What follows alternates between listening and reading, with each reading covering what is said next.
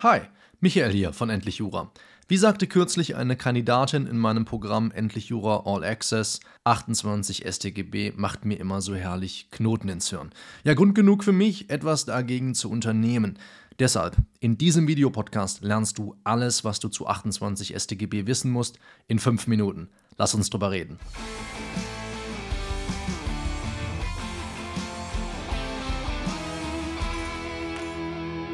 In diesem Videopodcast will ich dir alles zu 28 StGB in 5 Minuten beibringen, aber ich kann es dir auch in einer Minute oder gar in 30 Sekunden beibringen, denn zu deinem Glück habe ich schon mal einen Tweet gemacht. 28 StGB auf 280 Zeichen. 28.1 StGB ist nicht relevant fürs erste Examen, 28.2 führt zu einer sogenannten Tatbestandsverschiebung und wird deshalb nach dem Tatbestand geprüft. Ja, der größte Anwendungsbereich von 28.2 ist der Fall, dass einer der Beteiligten ein subjektives Mordmerkmal aufweist und der andere nicht. Und über genau den Fall werden wir gleich reden, solltest du jetzt nicht von 28 Stunden genug haben und zu einem anderen Video übergehen. 28.2 lässt sich hervorragend am sogenannten Ehrenmord erklären. In der Konstellation des Ehrenmords meint Vater V die Familienehre wiederherstellen zu müssen, weil seine Tochter T mit jemandem zusammen ist, den er als ihren Partner nicht zu akzeptieren bereit ist. Er setzt daher seinen Sohn S darauf an, die T zu töten. S kommt dann dem Verlangen des V nach, indem er T erschießt. Und in der Klausur ist nun nach der Strafbarkeit von S und V gefragt. Du beginnst die Prüfung dann natürlich mit der Strafbarkeit des S. Du kennst das Prinzip der Prüfung des Tatnächstem als erstes. Wir klammern mal etwaig bestehende Rechtfertigungs- und Entschuldigungsgründe aus. Da gilt nämlich der Vorrang staatlicher Gefahrenabwehr. Wenn wir das also einmal ausklammern, hat sich S durch Abgabe des Schusses auf T gemäß 212.1 StGB, also eines Totschlags, strafbar gemacht. So weit, so easy. Fraglich ist allerdings, wie sich V strafbar gemacht hat und schon jetzt gilt es, einen gravierenden Fehler zu vermeiden. Wegen des Grundsatzes von der Accessorietät von Täterschaft und Teilnahme darf die Prüfung an der Stelle nämlich zunächst nur auf die 212.1.26, also eine Anstiftung zum Totschlag, lauten. An dieser Stelle sollte der Mordvorwurf 211 StGB in Verbindung mit 28.2 noch keine Erwähnung finden. Es wäre sogar grob falsch, hier 211 StGB völlig unkommentiert in die tatbestandliche Prüfung einzubeziehen. Stattdessen prüfen wir folgendes.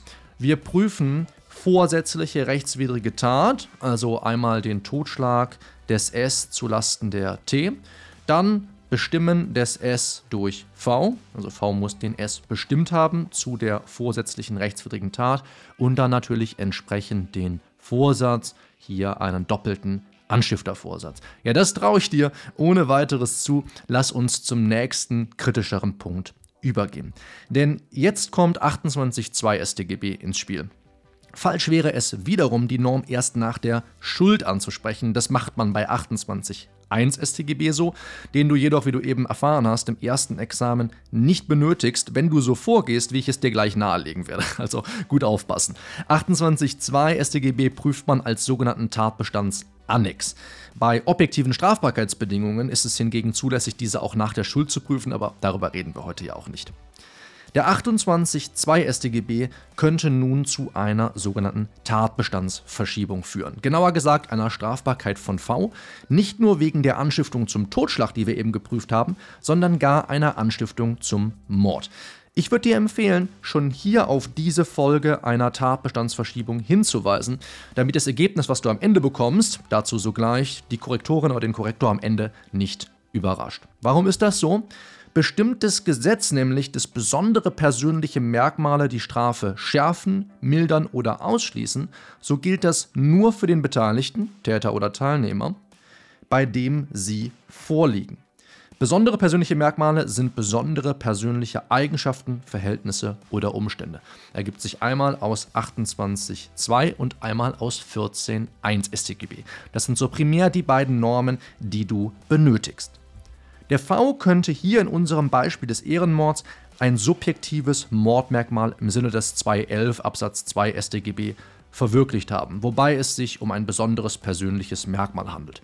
Also subjektive Mordmerkmale gleich besondere persönliche Merkmale. In unserer Konstellation kommt ein Handeln aus niedrigen Beweggründen in Betracht. Eine genaue Prüfung sparen wir uns auch an dieser Stelle, das bekommst du auch allein hin. Fraglich ist schließlich noch, ob dieses besondere persönliche Merkmal, also die niedrigen Beweggründe, die Strafe von V schärft. Und das wäre der Fall, wenn es sich bei der Tatbestandsverwirklichung des Mordes um eine Qualifikation zu der des Totschlags handeln würde.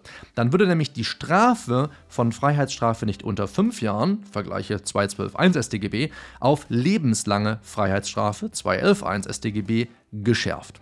So, und von diesem Streit hast du sicher bereits gehört. Und das Schöne ist, auch an der Stelle kann ich dir weiterhelfen, auch wenn das tatsächlich nicht Gegenstand dieses Videopodcasts ist. Auf meinem Blog findest du nämlich in der JNG-Ausgabe 220, das steht für Jura neu gedacht, einen Blog-Eintrag, der sich nennt, die Argumentation ergibt sich fast schon beiläufig. Und darüber werden wir gleich noch kurz sprechen, warum das so ist. Aber da findest du wirklich eins zu eins einen Textbaustein, einen Copy-and-Paste Textbaustein, den du, ja, in deine Klausur pasten kannst, nachdem du ihn gelernt hast. Und du wirst nie wieder ein Problem mit diesem Streit haben, der wirklich zum absoluten Standardrepertoire von Strafrechts-Examensklausuren gehört. Wenn du dann noch mehr willst und nicht nur diese eine Newsletter-Ausgabe, sondern jeden Mittwochabend um 20 Uhr eine E-Mail von mir haben möchtest, kannst du kostenlos meine Newsletter auch auf der Seite dann entsprechend abonnieren. Du musst wirklich nur auf den Link in der Videobeschreibung klicken, da habe ich dir JNG Nummer 220 bereits verlinkt.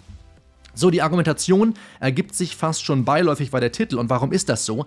Wenn man nämlich das Verhältnis von 212.1 zu 2.11 StGB mit den klassischen Auslegungsmethoden zu klären versucht, gelingt einem die Argumentation fast schon beiläufig. Entscheidend ist, dass du immer, wirklich immer zugunsten der herrschenden Lehre in der Literatur löst.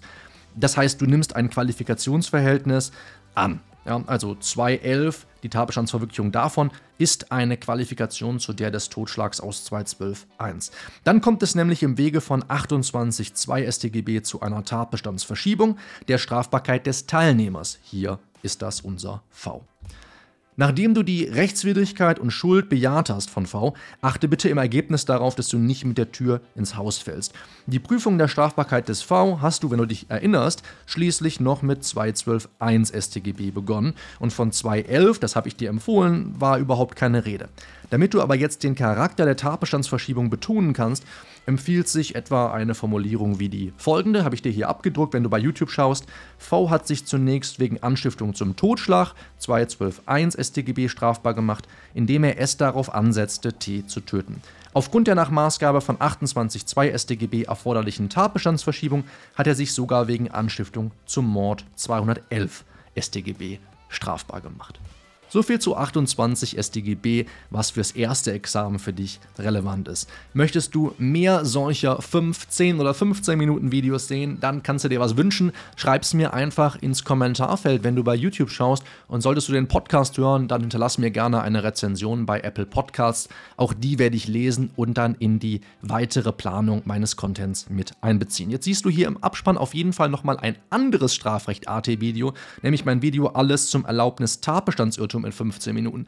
Der ist ja schließlich nicht weit, wenn es um Mord und Totschlag geht. Ansonsten findest du jetzt hier noch eine passende Playlist. Wir sprechen uns ganz bald auf dem Kanal wieder. Mach's gut, bis dahin, ciao.